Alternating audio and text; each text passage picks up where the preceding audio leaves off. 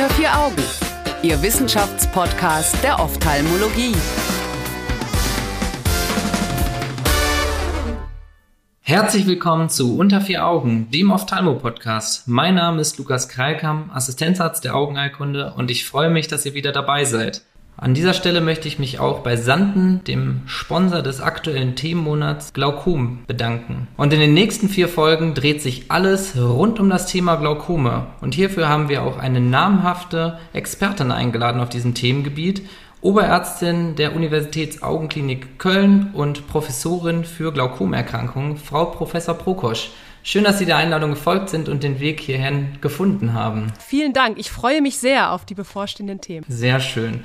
Ja, als erste Studie habe ich hier eine Studie auch aus dem letzten Jahr, aus 2021, wo es um das PEX-Syndrom geht. Genauer gesagt um die Genetik des PEX und die Vorhersagbarkeit der Prognose mittels Gentest. Und dann denkt man sich, Genetik, oh, da schalten vielleicht einige schon ab, aber Sie können uns vielleicht sagen, Frau Professor Prokosch, warum genau die Leute jetzt dranbleiben sollten und warum genau diese Studie so interessant ist. Ja, absolut. Die sollten dranbleiben, weil vielleicht tut sich ja doch was. Genau. Ähm, es geht darum, dass ein bestimmtes, eine bestimmte Genvariante, äh, die G200E in dem CYP39A1, nicht gleich abschalten, es bleibt spannend, mit einem erhöhten Risiko für Glaukom und Blindheit bei diesen Patienten bei dem äh, Pseudoexhalationssyndrom assoziiert ist. Mhm. Und das ist ja schon sehr, sehr interessant und da greifen Sie auch so ein bisschen so die Ergebnisse vorneweg. Ähm, wie war denn überhaupt das Studiendesign? Wer wurde da untersucht und was für eine Kohorte war das? Ja, insgesamt war das, handelt es sich dabei um eine retrospektive Studie, bei der 35 Patienten, die mit einem Pseudoexfoliationssyndrom diagnostiziert worden sind und eben diese, spez diese spezielle Variante des Gens halt eben äh, trugen, ähm, eingeschlossen wurden. Und die wurden halt eben verglichen bei ähm, zufällig selektierten japanischen Patienten, es handelt sich alles um japanische Patienten, auch die mit der Genvariante ähm, mit einem, mit einem Pseudoexflationssyndrom verglichen wurden. Mhm. Okay, ähm, wenn wir schon mal beim Pseudoexflationssyndrom sind, um vielleicht auch die Medizinstudierenden mitzunehmen, ähm, was ist das eigentlich? Worum handelt es sich?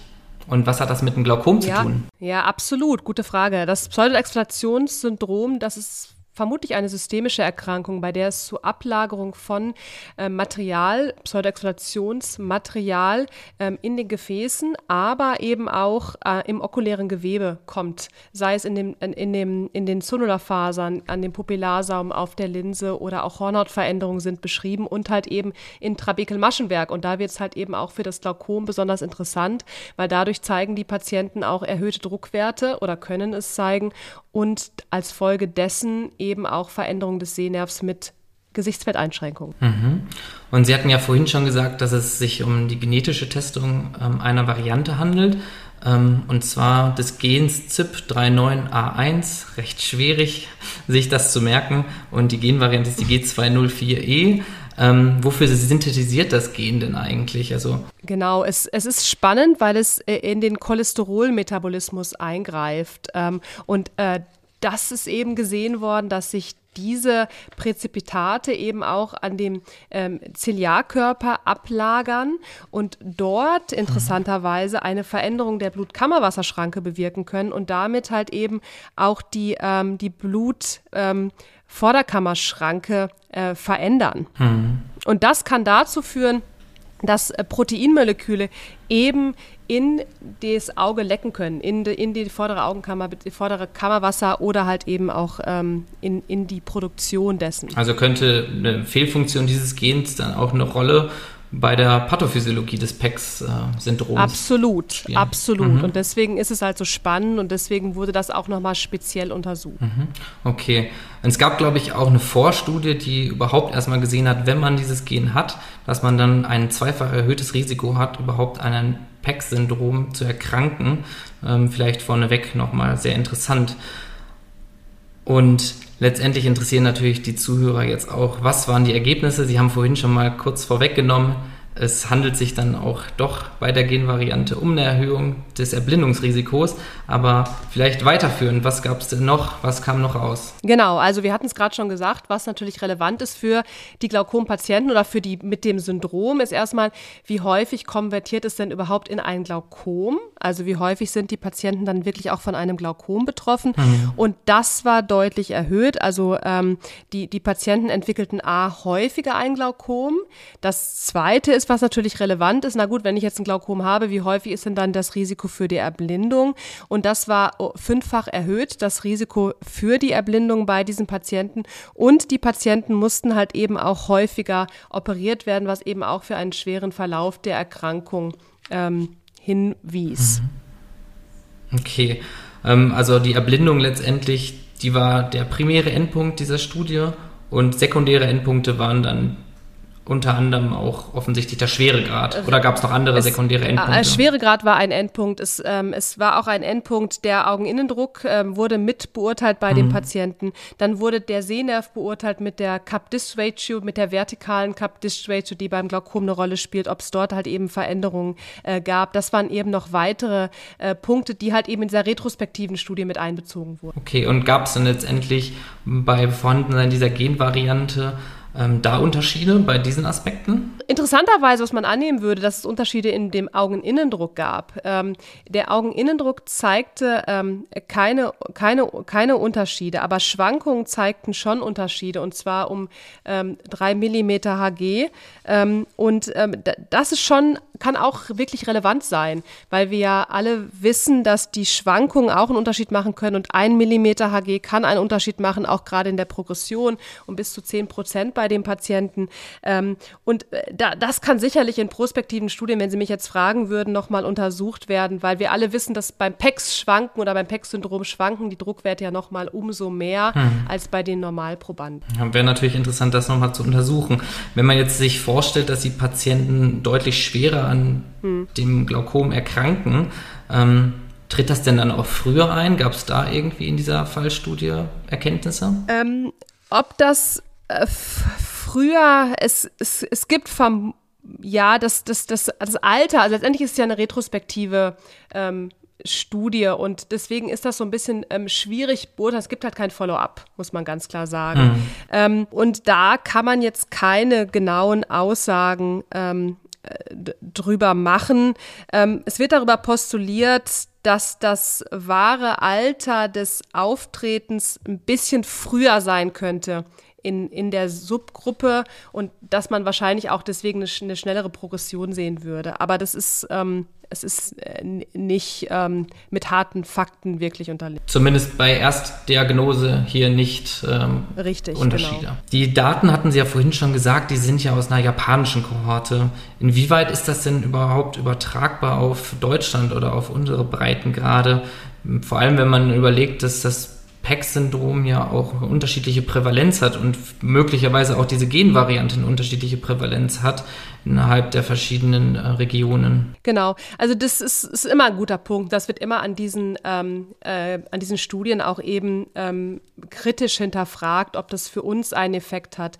Ähm, einschränken kann man, oder man kann dazu vielleicht nochmal sagen, dass die anderen Studien, die GWAS-Studien, ähm, die ja bei bis zu 30.000 Patienten durchgeführt worden sind, auch gerade vorwiegend in Asien, und halt eben untersucht haben, was für Gene generell verändert ist. Und da ist ja zum Beispiel beim PEX-Glaukom auch das LOXEL1-Gen ähm, stark verändert und die zeigen eine enorme Konsistenz zwischen den verschiedenen Ethnizitäten. Also es besteht da schon mhm. eine Konservierung dieser veränderten Gene.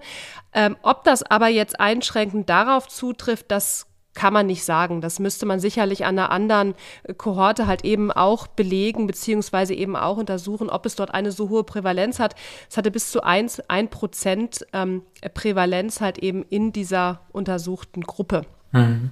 Diese spezielle Variante. Und, in diesem Fall. Okay. Und wenn man sich jetzt vorstellt, dass die Prognose ja doch deutlich schlechter ist, wenn man diese Genvariante trägt, stellt sich natürlich die Frage, so, ob man jetzt zukünftig alle PEX-Patienten auf diese Variante testen sollte. Führen Sie das beispielsweise in Ihrer klinischen Praxis schon durch? Nein, nein, ähm, muss man ganz klar sagen.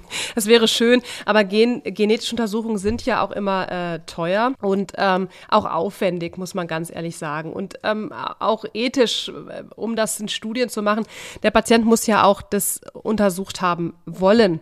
Ähm, das muss man auch nochmal einschränkend dazu sagen. Und ich denke mal, wir müssen weitere Untersuchungen abwarten, inwieweit jetzt diese spezielle Variante dort halt eben eine Rolle spielt. Wie gesagt, es waren jetzt 35 Patienten in einer ähm, Case-Control-Studie. Ähm, ähm, das ist, wenn Sie mich ganz ehrlich fragen, sicherlich noch nicht anwendbar. A, nicht auf die, auf die, auf die Bevölkerung hier, aber auch in generell. Aber es gibt Ausblick, dass der Weg weitergeht wenn Sie mich jetzt ähm, dazu fragen, mhm. und dass es dort vielleicht schon wirklich ähm, Genvarianten gibt, die Veränderungen zeigen und die auch auf einen stärkeren Verlauf hinweisen. Mhm. Und dann kann man natürlich schon postulieren, dass man die halt früher untersucht, ähm, um die früher zu dort oder auch stärker behandelt. Also radikaler nochmal mit der Drucksenkung halt dort ein, eingeht. Mhm. Genau, wenn Sie es äh, schon erwähnen, das war ja jetzt quasi eine Genvariante ähm, von 33 oder 34, glaube ich, waren es insgesamt bei diesem Gen. Ähm, nur die Genvariante hat halt eben die höchste Prävalenz, dementsprechend wird diese untersucht und die, bei den anderen sind meines Erachtens nach noch keine Studien ähm, erschienen. Vielleicht wäre es da auch nochmal interessant, ne? das, was Sie gerade angesprochen haben, da nochmal weiterführende Studien zu machen. Absolut, absolut. Ja, ja. sehr gut. Ähm, und dann muss man natürlich auch überlegen, ob man diese Patienten dann gegebenenfalls auch rascher ähm, operiert oder die Therapie intensiviert und die Kontrollintervalle auch bei den Patienten, ähm, wenn die diese Genvariante haben, ähm, regelmäßiger macht. Ähm, wie stehen Sie dazu? Ja, genau. Das, das wird auch in dem Paper diskutiert, dass, ähm, dass, dass man bei dem Patienten halt eben mit dieser Variante äh, darüber aufklären sollte ähm, und halt eben dort auch äh, intensiver den, den Druck nochmal senken sollte, weil man halt eben eine ähm, vermehrt Blindheit bei diesem Patienten auch gesehen hat, beziehungsweise die Konversion halt eben zum Glaukom, ähm, was vielleicht engmaschere Kontrollen am Anfang gerade bedeuten würden bei diesen Patienten. Mhm. Also insgesamt ähm, sehr, sehr spannend und ähm, sicherlich auch äh, zukunftsweisend, was dann auch weitere Studien angeht und deren Untersuchung. Ja. Definitiv. Vielleicht gibt es ja auch noch Genvarianten, die dann in weiteren Exosomenanalysen ähm, beziehungsweise auch andere Gene, die dann gefunden werden. Und da bleibt sicherlich noch viel ähm, ja, Forschungsspielraum und viele weitere spannende Studien. Wenn ich jetzt zusammenfasse, kann man sagen, dass die Patienten mit dieser Genvariante des CYP39A1-Gens ähm, ein erhöhtes Risiko haben für die Erblindung, ein vermehrtes Vorkommen bei, der Patienten, bei dem Patientenkollektiv von PEX-Glaukomen besteht, ähm, die Patienten stärker und fortgeschritten an den Glaukomen erkrankt sind und auch mehr Operationen notwendig sind. Das vielleicht als kleine Take-Home-Message, aber ähm, letztlich sind natürlich, wie schon mehrfach erwähnt, weiterführende Studien ähm, notwendig, um das Ganze noch zu verifizieren. Ja, dann vielen Dank, Frau Professor Prokosch, für Ja, ich danke. Ich danke Ihre für Zeit. die spannende Unterhaltung. Ebenfalls. Und auch ein großes Dankeschön geht an Sie, liebe Zuhörer, fürs erneute Einschalten und natürlich nochmal ein Dank an den Sponsor des aktuellen Themenmonats Glaukome, die Firma Santen. Und wenn Sie wieder spannende Studien hören wollen, dann schalten Sie nächste Woche wieder ein, wenn es darum geht, den Presaflow Mikroschand gegenüber der Trabekulektomie zu testen in Bezug auf Effektivität und Sicherheit. Unter vier Augen eine Produktion der CareCom GmbH unter der Leitung von Prof. Dr. Alireza Mirshahi und Tobias Kesting.